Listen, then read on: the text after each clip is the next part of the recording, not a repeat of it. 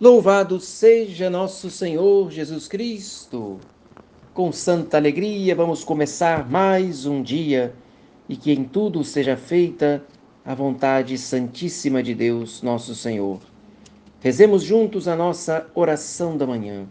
Pelo sinal da Santa Cruz, livrai-nos Deus, nosso Senhor, dos nossos inimigos, em nome do Pai e do Filho e do Espírito Santo. Amém. Meu Deus, eu creio que estais aqui presente, eu vos adoro e vos amo de todo o meu coração.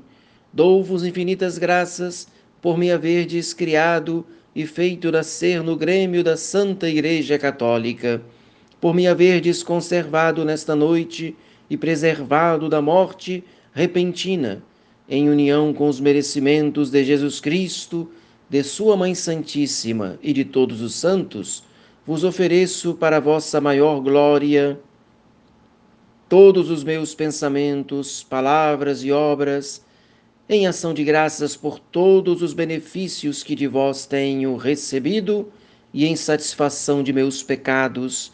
Dignai-vos, Senhor, preservar-me neste dia do pecado e livrai-me de todo mal. Amém. Maria, minha boa mãe, livrai-me nesta noite, desculpa, livrai-me neste dia do pecado mortal.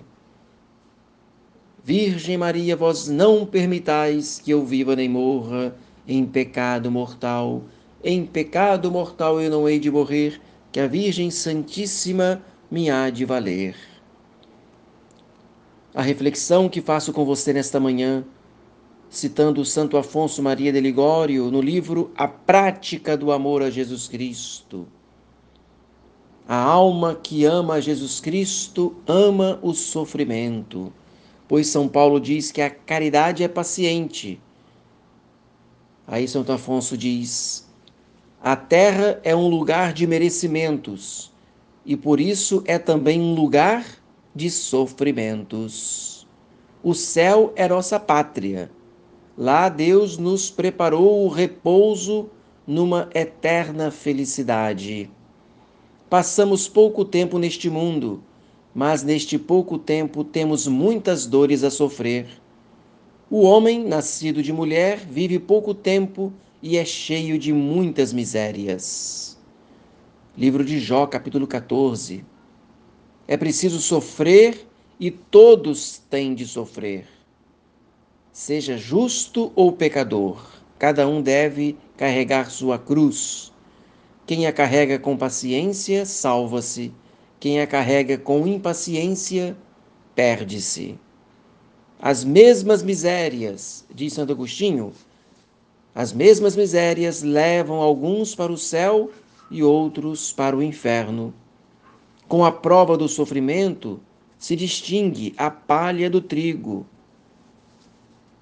Quem se humilha nos sofrimentos e se, submete à vontade de Deus, é trigo destinado ao céu. Quem é soberbo e fica impaciente, a ponto de voltar as costas para Deus, é palha que é destinada ao inferno. Que esta reflexão, então, encha o nosso coração do amor de Deus, do amor caridade, caridade que é paciente. Nossa Senhora nos alcance essa graça. Desça sobre você, sobre toda a sua família, a bênção de Deus Todo-Poderoso, o Pai e o Filho e o Espírito Santo. Amém. Salve Maria!